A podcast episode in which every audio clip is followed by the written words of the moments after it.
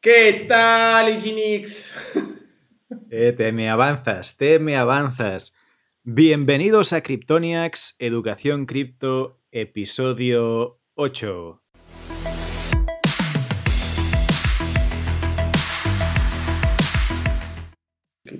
Bienvenidos al podcast sobre noticias, actualidad cripto y también educación cripto. Estamos con Iván, nómada digital, y yo mismo, Gini Moré, consultor y apasionado de este mundo cripto. ¿Qué tal, Iván? ¿Cómo estás? ¿Qué nos cuentas? Pues nada, aquí en San Felipe, otro día más, Gini. Otro día aquí más. esperando, esperando a que acabe la pandemia, a que, a que ponga las vacunas a todo el mundo. Bueno, eso creo para que poder huir lejos, ¿eh? bien lejos. Bueno, pues muy bien. Vamos a ver qué noticias tenemos hoy. Primero vamos a empezar con el comentario del precio de Bitcoin, que creo que nos tienes noticias fresquitas que quieres comentar respecto al precio. Y luego, respecto a las noticias del momento de la semana pasada, las que consideramos que más destacaron o que más nos llamaron la atención, fueron que, la primera, Tesla, voy a compartir pantalla ya que lo tengo, los del podcast no, no se preocupen, lo vamos a leer. Tesla compra 1.500 millones de dólares en Bitcoin. La segunda que trataremos es que Bank of Melon lanza custodio de criptos. La tercera, el primer ETF, ETF aprobado en Norteamérica. Es en Canadá, ¿no, Iván? Bueno, ahora, ahora lo vemos, ahora lo vemos. La siguiente, el alcalde de Miami explorando Bitcoin, que ha publicado un tweet, ¿no? También lo veremos ahora. La, la siguiente es máximo histórico mundial de valor de mercado. Y la última noticia, Banco Central de Kenia anuncia cambio a Bitcoin. Un poco en la línea de lo que íbamos comentando las otro- los otros días, ¿no? los otros programas de economías poco estables que están abrazando Bitcoin, mientras que las más potentes lo están repudiando de algún modo. ¿Te parece si empezamos con el precio de Bitcoin? Como tú quieras, querido Gini, como tú quieras. Venga, como te apetezca. el orden de las slides manda, así que todo tuyo. El precio de Bitcoin, ¿qué nos puedes contar? Bueno, eh, precio de Bitcoin. Está- hemos llegado casi, hoy hemos llegado casi a los 50 mil dólares por primera vez. O sea, hemos hecho un máximo histórico. Y como destacar de la semana, pues diría de que la, la candela semanal eh, ha sido de casi mil dólares, con lo cual está, está, está muy bien. Está y calentito. añadir, está calentito el tema, eh, a pesar de que estamos haciendo divergencias, ¿eh? Para todos que, aquellos que no sepan lo que es una divergencia, que entren en el grupo de Discord. Y si no estáis allí, ya tardáis. Y Ginny, ponles un buen link para que entren. Sí, pon el, el link en la descripción. Correcto. Y añadir solo de que eh, a pesar de que hemos rozado los 50 mil dólares, no lo hemos tocado, eh, y de que Bitcoin llegaría a la capitalización de, por primera vez, de un trillón de dólares si el precio, el precio llegase a los 50.680 dólares. ¿Vale? Esto respecto a Bitcoin. Y después también comentar la capitalización de, bueno, de toda la industria, de todo el mercado de las criptomonedas sin Bitcoin. Esta semana pues sobrepasó el máximo histórico de finales de 2017-2018. Es por ello de que hemos visto, sobre todo esta semana, que eh, todas las monedas alternativas, ¿no? las altcoins estaban un poco a lo, no, un poco no, bastante a lo loco. Alocadas, ¿no? Están muy alocadas. Pero esto también lo... Sin, sin- sin freno. Sí, desenfrenadas. El otro día también... El otro día lo comentábamos, ¿no? ¿no? No tenemos aquí la gráfica, pero hablábamos de la, del porcentaje de bitcoins que hay en el mercado, ¿no? O sea, la, la dominancia de bitcoin, perdón. Y veíamos que si las ALS lle- llegaban a cruzar cierto límite, podría suponer que las ALS, o sea, literalmente explotaran por los aires en el sentido de que crecimiento brutal, porque el dinero se movería a las ALS. Estábamos en, es- en ese punto de que quizás había una pequeña resistencia, ¿no? Que podría haber un retroceso. ¿Cómo lo ves Bueno, tú? sí, por un lado lo puedes mirar en plan, lo, hoy lo hemos enfocado más en el mercado de capitalización, excluyendo Bitcoin, que por pero cierto, también lo podemos mirar, también lo podemos mirar en, en, en plan eh, el, mar, el Bitcoin dominance, ¿no? Y entonces estábamos en un punto de, estábamos en un punto de resistencia. Eso no significa de que también Bitcoin se encuentra en un punto de que para mí de, rectificación, sé que hace ya algunos días que lo digo, pero me, me, costaría creer de que pueda subir muchísimo más sin una rectificación. Entonces, si Bitcoin se mantiene en estos niveles, las ALS van a volar. Si Bitcoin subiese de forma estrepitosa o bajase de forma estrepitosa, al final las ALS van a sangrar de forma aún más pronunciada.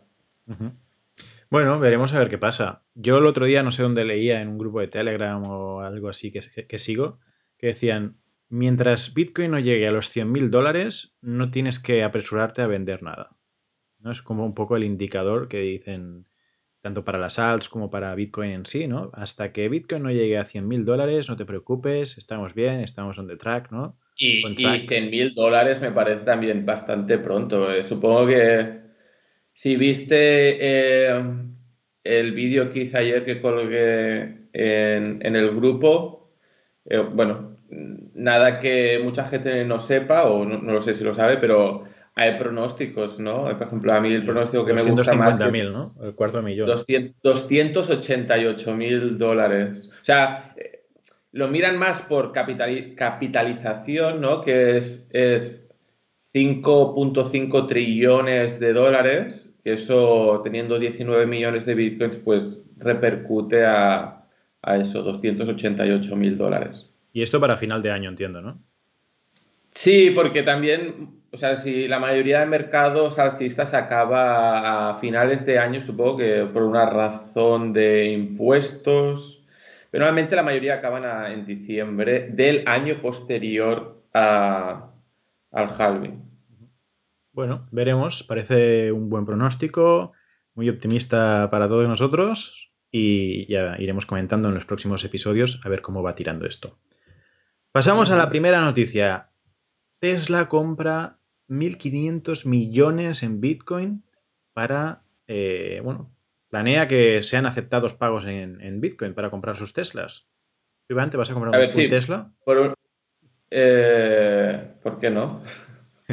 Yo, yo, no soy, yo no soy de comprar coche, ¿no? Porque al final, eh, al final comprarse un coche se evalúa enseguida y en el mundo en el que vamos a vivir, pues seguramente no hace falta ni a comprar ni un coche. Pero si tengo que vivir en la ciudad, que tampoco están mis planes, prefiero vivir en un sitio donde no haya contaminación como pasa actualmente. Pero bueno, vayamos a la noticia en sí eh, la noticia se hizo pública el lunes, ¿no? De que, Bitcoin, ay, que Tesla había comprado 1.500 millones de dólares, pero eh, he encontrado en Twitter que ya existía un grupo en Reddit, que es el grupo de, de, de Bitcoin, en el que um, un empleado de Tesla ya había mencionado hacía más de, de 30 y pico días, ahora ya días, más ¿no? de 40, sí. Sí, sí, pero el momento que lo publicó eran más de eh, ponía 37 días que se había publicado desde, desde el lunes que, que, se mencionó públicamente, ¿no? De que Tesla había estado, estaba comprando Bitcoin y de la manera como lo estaban haciendo, cómo estaban comprando esos... Se ve que habían desarrollado hasta un bot para que comprase cuando el precio caía un 2%, bueno, cosas muy de, de, de Elon, del, del, del, del, amigo Elon. O sea, y, sí, se lo están tomando en serio. Sí, bueno, eh, yo creo que las conversaciones que Elon Musk tuvo con el CEO de, de MicroStrategy, pues dieron sus frutos, ¿no? Y, y en plan, hombre, 1.500 millones no está mal. No, no. Entonces, y aparte, y aparte el hecho de que en el futuro puedas comprar sus coches con, con Bitcoin, ¿no? Un poco igual que lo que pasó no sé si en 2014 o 2016 con Lamborghini, ¿no? Que al final dentro de la comunidad todo el mundo es cuando... Buen Lambo, Todo el mundo ¿no? se quiere comprar un Lamborghini, ¿no? Un Lambo con, con un Bitcoin. Sí, ahora cuando, buen, y, buen seguramente Tesla. este, y seguramente en este ciclo ya veremos, ¿no? Que con un Bitcoin puedas comprar un Lamborghini, que me parece exquisito. Eh, la cuestión es de que, que Elon Musk, el hombre más rico del mundo, haya puesto de sus reservas de dinero de Tesla en Bitcoin, seguramente ahora muchos CEOs de muchas empresas multinacionales estarán rascándose la cabeza el por qué lo ha hecho, si ellos tendrían que seguir eh, los mismos pasos y, eso. Eh, tener en cuenta que MicroStrategy no solo habló con Tesla, sino hace un par de semanas tuvo una reunión digital, no sé si consumo o qué plataforma, con más de 7.000 empresas que estaban interesadas en, cómo hacerlo, ¿no? Invertir en, sí, conocer e invertir en, en Bitcoin. Sí, y también es curioso, esto lo pusimos en el, en el, ¿cómo se llama? En el Instagram nuestro de Kryptoniacs, que Tesla había ganado más dinero, ¿no? Eh, holdeando durante un mes que durante 12 años como empresa. Vendiendo coches. como empresa vendiendo coches. Es increíble, ¿no? Sí. Y entonces de, es, es, una locura. Y de aquí al futuro, pues se espera de que muchas empresas, pues esta sea una, estrategia corporativa, ¿no? El hecho de invertir su dinero que no necesita eh, para, el día a día, pues invertirlo en un activo como Bitcoin. Y de hecho, hay otro artículo que he leído, no sé si te lo he colgado por allí, de que muchas de las empresas o las empresas que a día de hoy han invertido en Bitcoin, pues sus acciones, sus activos bursátiles, están viéndose muy ligados al precio de Bitcoin. Porque al final, eh, o sea, haber metido mil millones de dólares y ya no eres solo, en plan, estás vendiendo coches, sino que al final estás muy ligado a este activo financiero. Sí, sí. No, y aparte es una gran oportunidad, no solo para las grandes empresas, que al final es que los líderes acaban siendo los líderes por algo y los followers acaban siendo followers por algo también. Y es que hoy en día todas las empresas, es que incluso a día de hoy, si nos está escuchando algún CEO, algún CEO, alguien que tenga capacidad de decisión y que tenga remanentes en su, en su flujo de caja o en su, en su caja, tiene una oportunidad, iba a decir una palabrota, pero una, una oportunidad increíble para transformar. Sí, pero a mí, a mí sí, lo que me sorprende y lo que me da rabia es de por qué todas las noticias las escuchamos de Estados Unidos y tan pocas de España, tan pocas de Europa a nivel de, empresas que, toman el liderazgo. ¿Por qué siempre el liderazgo tiene que estar en, Estados Unidos y tan poco aquí? Eh, nunca lo he entendido, la verdad. No sé por qué no está, no está tanto miedo a la tecnología. Sí, o el, futuro. O el ser primero, también es un poco, creo que tema cultural, ¿no?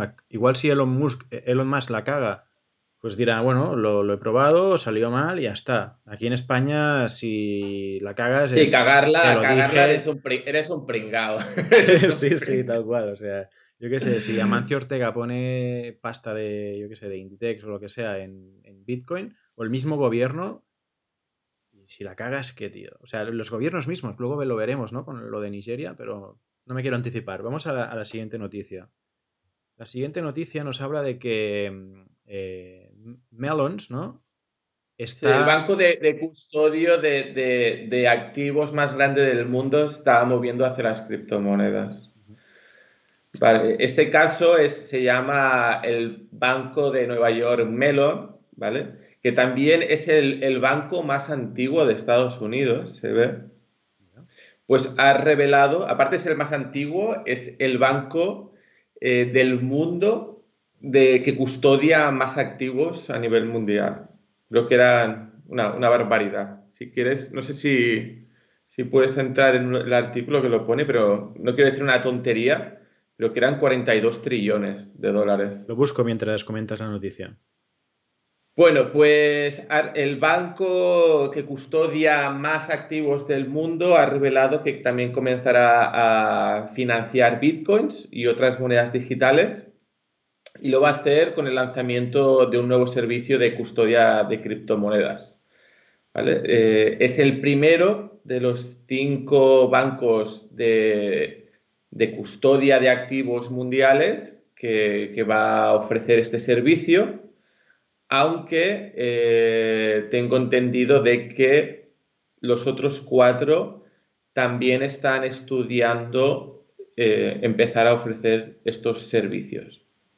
Y esto es una gran noticia porque, bueno, de entrada ya, ya hoy en día tenemos muchas empresas o proveedores de custodia de activos digitales eh, empresas como Gemini, Coinbase, BitGo, BAT y Paxos, ¿vale? Tenemos unas cuantas.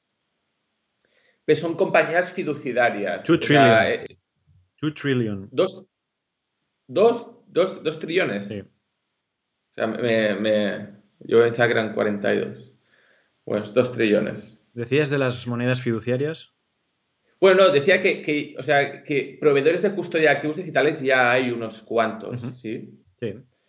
Y, lo que pasa que la SEC, en este caso en Estados Unidos, requiere de, ciertos administradores de activos en plan bancos, ya no solo que sean eh, proveedores de custodia en sí, que sean reconocidos, para que eh, algunos administradores de activos, como pueden ser asesores de inversiones registrados, fondos de pensiones, complejos de fondos mutuos, puedan invertir en, criptomonedas. Entonces, como no había ningún gran banco que, que custodiara activos digitales, entonces había grandes, o sea, ¿cómo lo explico? Normalmente hasta ahora habían fondos de inversión y hedge funds que invertían en criptomonedas porque no requerían por ley de, este tipo de custodia. Y todo lo que eran fondos de inversiones estaban aparte, no podían invertir por ley. Entonces, que un gran banco que, custodia eh, ahora, que va a empezar a custodiar activos digitales, lo pueda hacer, eso significa que un montón de empresas, que repito, son fondos de pensiones, fondos soberanos, dotaciones, podrán empezar a invertir en Bitcoin. O sea, una gran parte. Es una puerta a la adopción, ¿no? Ya, definitiva. Completamente. Es una gran parte del pastel que por temas regulatorios no podía eh, entrar en la fiesta, por decirlo de alguna manera, pues ahora, con la entrada del New York Melon, pues podrán. Qué bueno. Pues sí, o sea, lo dijimos en otros eh, capítulos, ¿no? En otros programas, que Estamos en ese 2.5%, ¿no? Más o menos de la curva de adopción. Y hay un, o sea, hay un momento donde se pasa este 2.5, ¿no? El 3% de la curva de adopción que ya se pone, o sea, no exponencial, o sea, directamente vertical. Y cuando eso ocurre es cuando el precio de las criptos de Bitcoin y todos estos criptoactivos, ¿no? Se van a ir por las nubes. Por eso siempre digo, o sea, no te gusta Bitcoin o, o simplemente no entiendes que es todavía muy poco, o, sea, o no entiendes muy bien todavía qué es. O sea, igualmente creo que es un error no tener exposición a Bitcoin. ¿no? Sí, claro, es que ni tener ni, un, 1% de, de, tu patrimonio en Bitcoin. ¿qué, le, dirías, ¿Qué le dirías, por ejemplo, a una, no sé, a una familia, a un padre de familia que lleva 20 años trabajando, 20 años trabajando, que está a punto de la jubilación, que ya tiene sus, sus ahorros, que ya tiene toda la vida solucionada, no necesita más dinero y que no... Pues sí, claro, es que a ver, es que también hay, también hay que entender qué es la tener la vida solucionada, porque si es depender de una pensión eso tener la vida solucionada, pues no sé si eso es tener la vida... O de los, no sé, o de los ahorros, o, tiene ahorros, o tiene una segunda vivienda que, tiene, que está alquilada. ¿Sabes? Que no tiene muchos motivos, dicen, no, no quiero más dinero. O sea, Igualmente creo que es un error, ¿no? Bueno, quizá él puede tener la vida solucionada, pero detrás vienen sus hijos, sus familiares.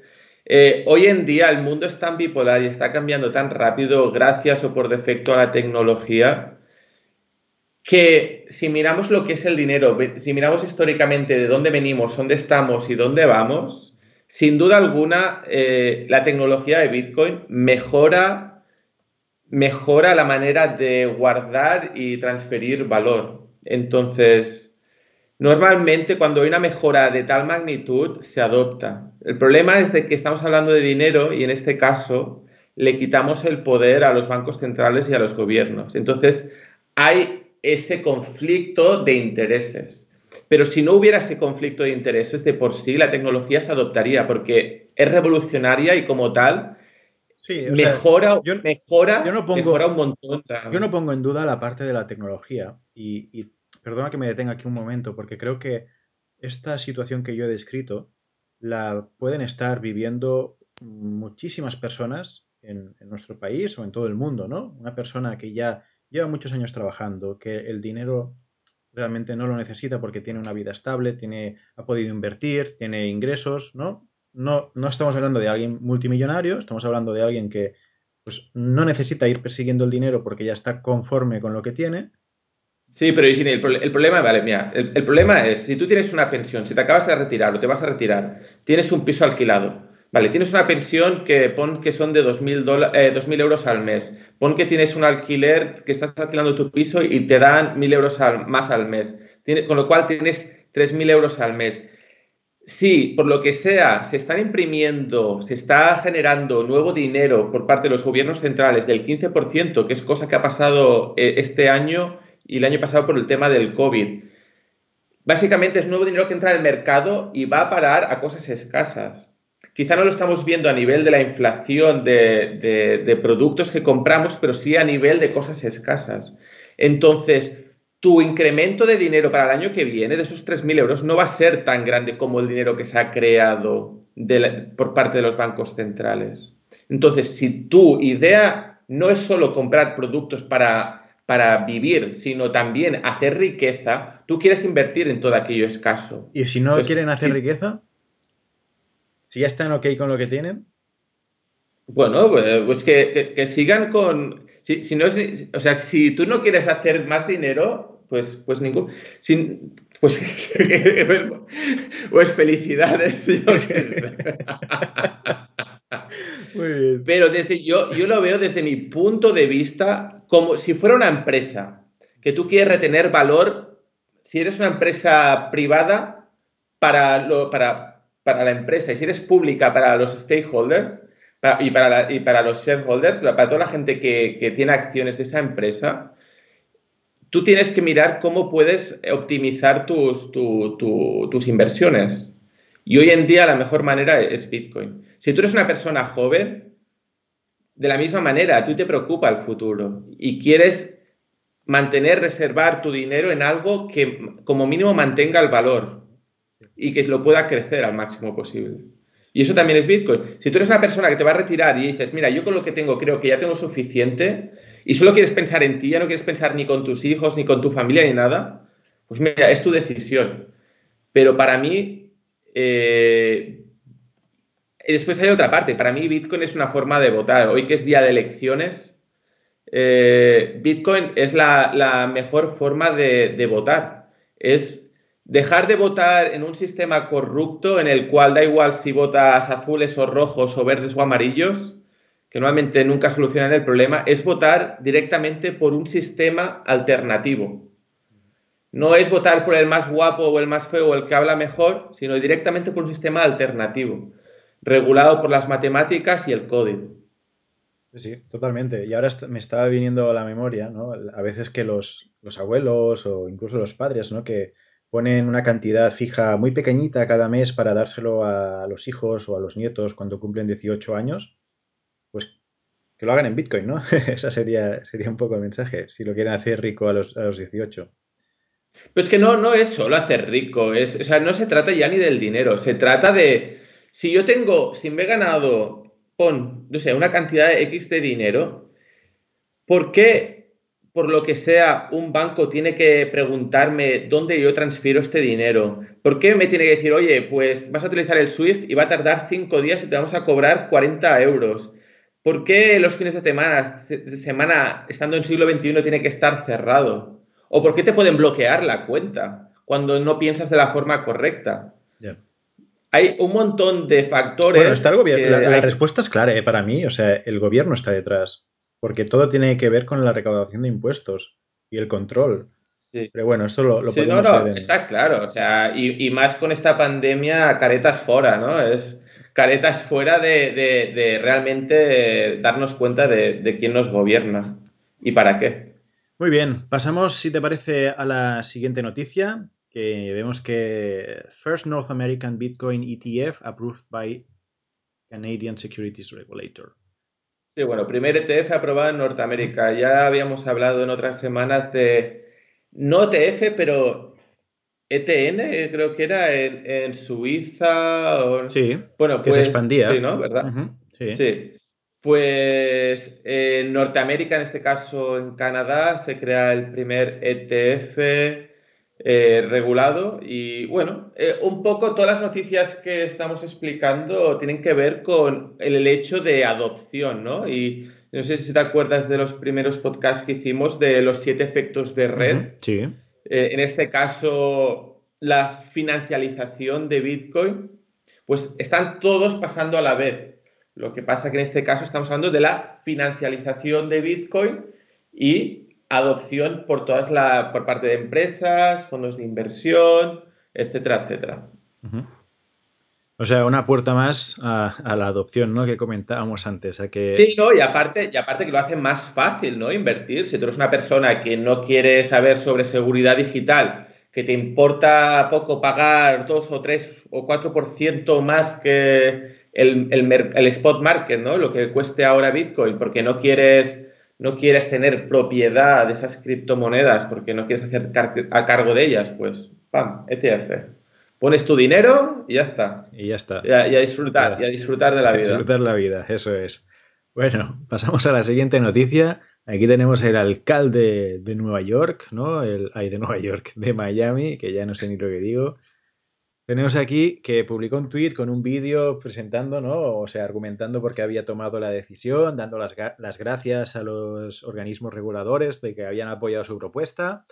Y básicamente decía, we got it done, ¿no? Eh, Miami va a aceptar no solo criptos para el pago de impuestos, recaudación y todas esas cosas, sino que también va a permitir que, que los, los ciudadanos reciban bitcoins eh, como parte de su salario, ¿no? Y cosas No los ciudadanos, pero los empleados municipales. Ah, es decir, que básicamente quiere que Miami sea pues la primera ciudad que integra Bitcoin a las finanzas de la ciudad.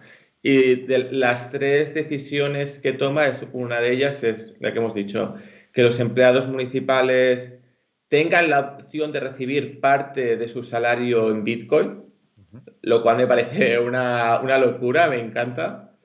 Segundo, que esté permitido a los residentes pagar en Bitcoin. Eso ya lo pongo en duda, no sé quién quiere va a pagar con sus Bitcoin cuando puedes pagar con el sucio cash de dólares o euros.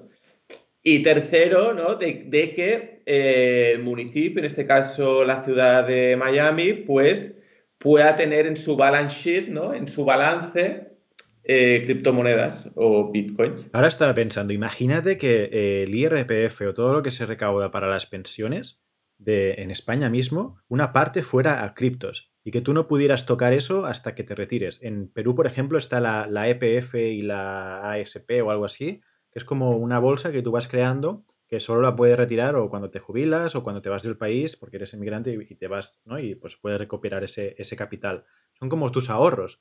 Pues en lugar que de ser en euros o en, o en soles que fueran en Bitcoin.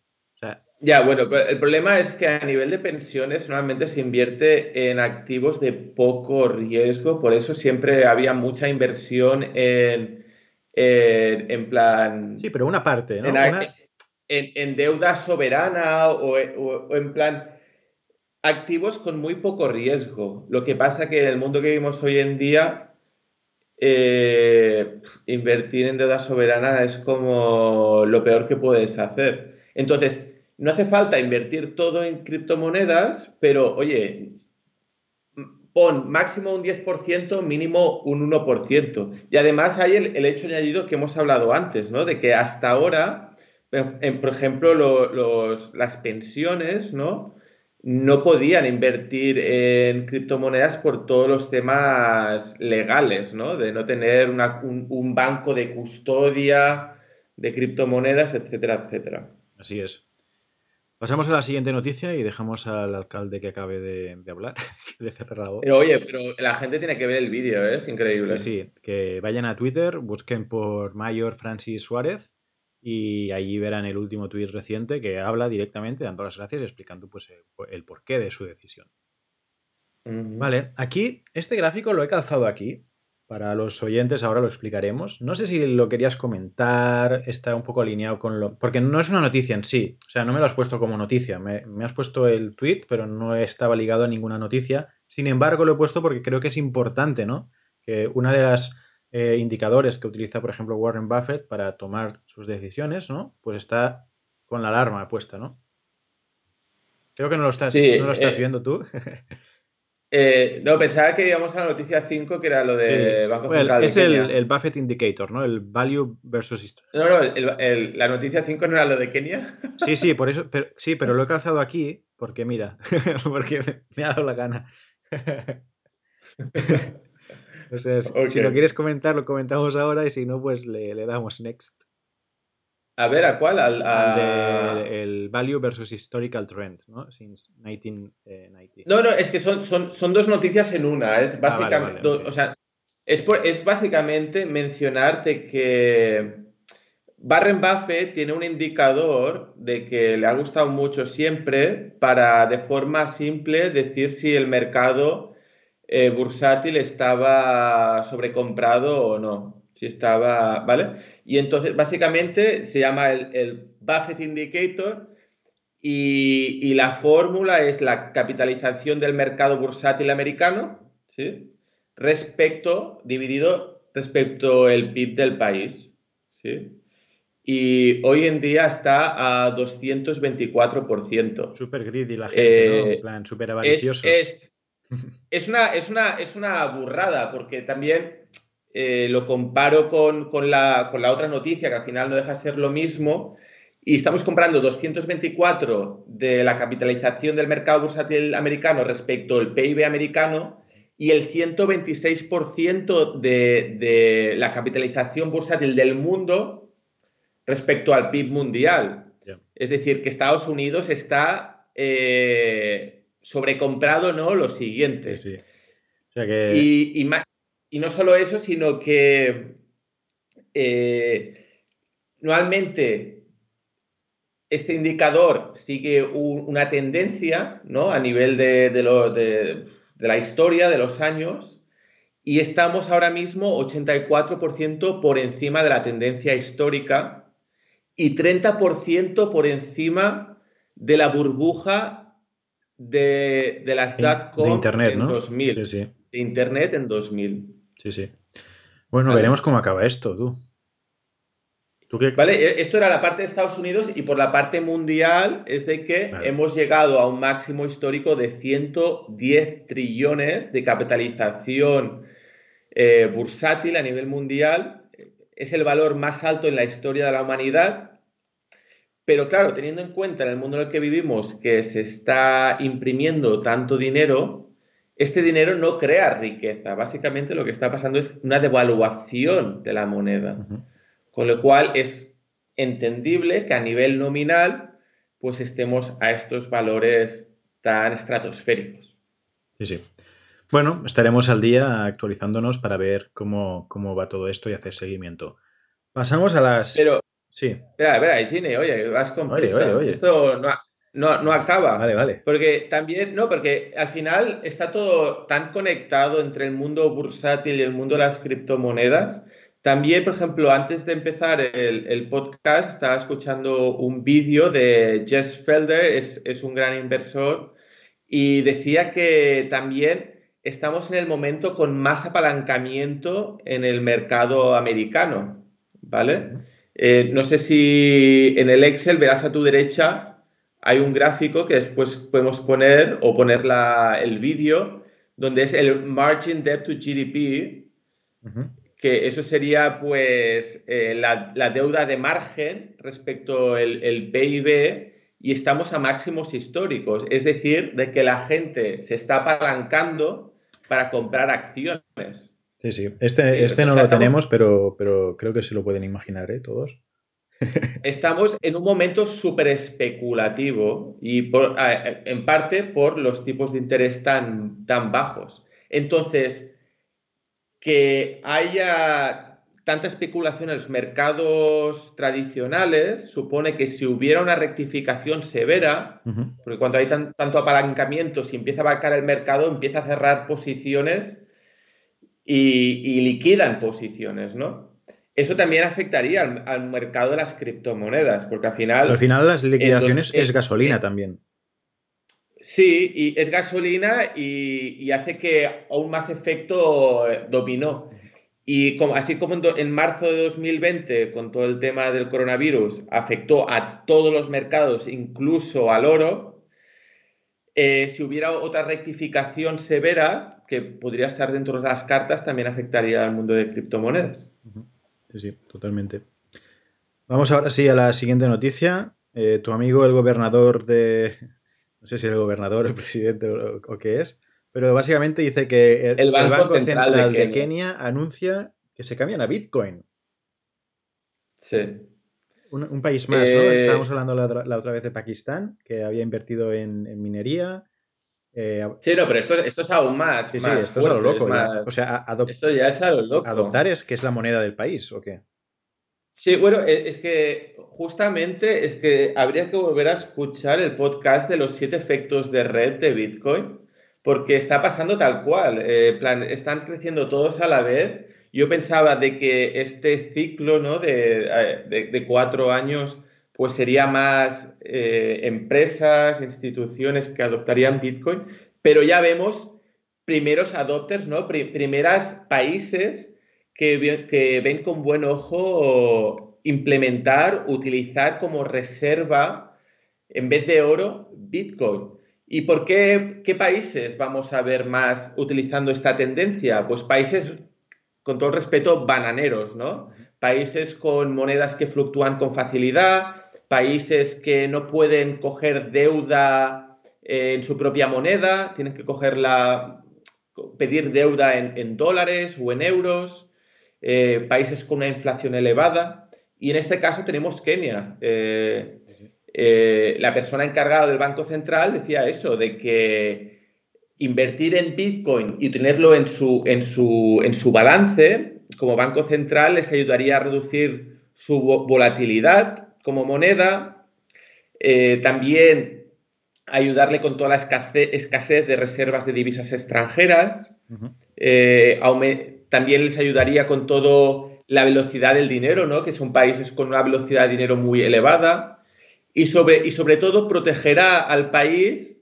de, los préstamos que se le está dando con unos tipos de intereses súper altos. Recordemos que la deuda soberana a 10 años de Kenia está en el 12.5%. Es decir, que para financiarse Kenia necesita pagar un montón de intereses. El hecho que adoptase Bitcoin haría de que seguramente eh, le pudieran prestar de forma mucho más barata. Y no solo eso, yo creo que también es una puerta de entrada de toda su gente al, a DeFi, ¿no? A todos los préstamos DeFi que allí sí que si tienes criptos puedes pedir préstamos o, en principio no hay mucho problema, o sea, te los dan fácil. Lo que pasa es que se te... Bueno, a, nivel, a nivel DeFi, yo no creo que los gobiernos se metan todavía. Esto es, es un mundo por explorar de hecho, una de las noticias... Si la gente, si yo ya cobro en Bitcoin, compro en Bitcoin, eh, hago todo en Bitcoin, como es lo que pretende hacer Kenia. Eh, no, Kenia no, Kenia, no, lo quiere hacer a nivel ciudadanos, lo quiere hacer a nivel país. Es decir, que en vez de tener una... Eh, pero bueno, a, nivel país, a nivel país, ¿no, significaría que puede recaudar impuestos en Bitcoin también? Es posible, pero yo creo que los tiros más van por el hecho de mi moneda está respaldada por Bitcoin. Vale. O sea, vivimos en un mundo en el que las monedas están respaldadas por nada y normalmente las que están linkadas a algo están linkadas al dólar. Vemos muchos países en los cuales la, su moneda tiene un precio fijo respecto al dólar. Hay un montón de países. Entonces, eh, yo creo que va más por ahí los tiros, ¿no? De, de, de linkar sus monedas a Bitcoin. Bueno, pues nada, estas son las noticias de esta semana. Os recordamos que tenemos, bueno, ya lo veréis por aquí arriba, si no para los oyentes del podcast os lo recuerdo, tenemos la cuenta de Cryptoniacs con Y, en el podcast de Spotify también nos puedes encontrar, aunque también distribuimos en otras plataformas. Y en YouTube también somos Cryptoniacs. Y por último, recordarte que en la página web cryptoniacs.com tienes nuestra guía de introducción a las cripto para no cometer los errores típicos. Y por último, y así, recordarte que si quieres entrar en el Discord, allí vamos comentando precios, oportunidades de entrada, comentamos setups, ¿no? O sea, análisis de gráfico. También Iván va compartiendo casi a, diario su análisis de tanto de también de noticias, novedades, actualizaciones del precio de Bitcoin. Y ahí estamos creando una comunidad. Así que si te gustaría entrar, por favor, envíanos un DM o, lo que sea para que nosotros podamos gestionar la entrada, ¿vale? Porque está cerrado para que no nos entren bots y cosas raras. ¿Vale? Entonces, eso es, lo dejamos aquí y hasta la semana que viene. Hasta luego. Chao. Chao.